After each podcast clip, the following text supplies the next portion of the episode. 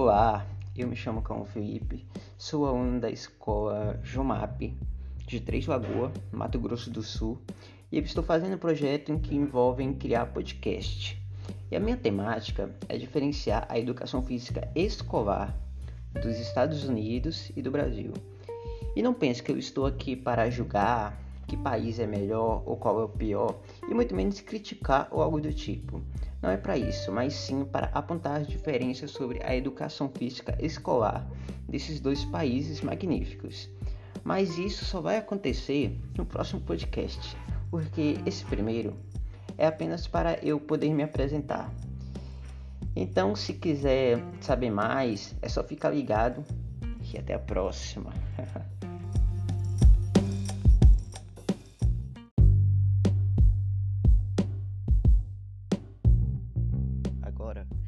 falar sobre as diferenças da educação física do Brasil e dos Estados Unidos. Primeiro, eu vou começar com os Estados Unidos.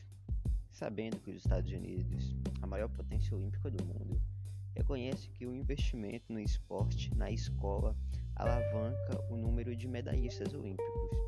Em todos os 50 estados americanos, a educação física é obrigatória e a carga horária sugerida pelo Departamento de Educação Física do governo federal varia de 150 minutos semanais para alunos de 6 a 10 anos de idade e de 225 minutos para os de 11 a 17 anos.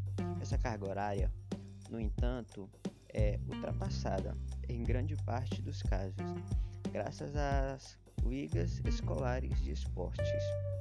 Um incentivo para que os, os estudantes se tornem profissionais. E agora, vamos falar do Brasil.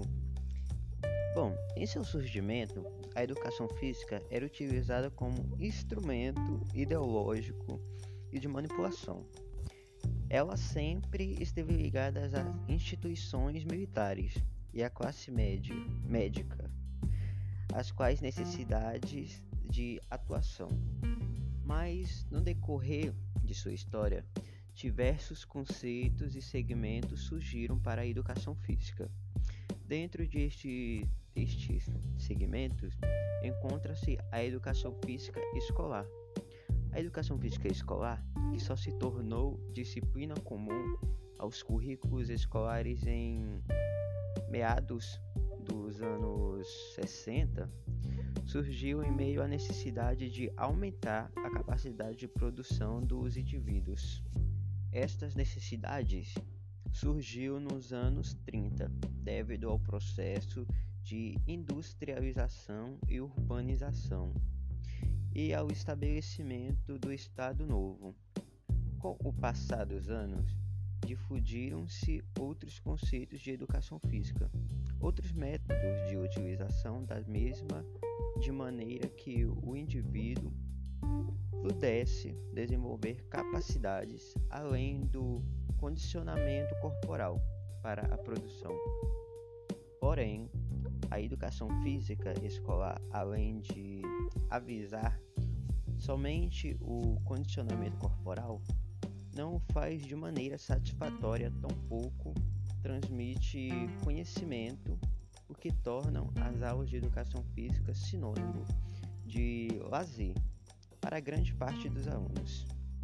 Segundo a especialista Valéria Alvin e Gaiara de Souza, a educação física escolar deve sim integrar o aluno na cultura corporal do movimento. Porém, de certa forma, deve transmitir conhecimentos de saúde sobre as várias modalidades do esporte e do fitness.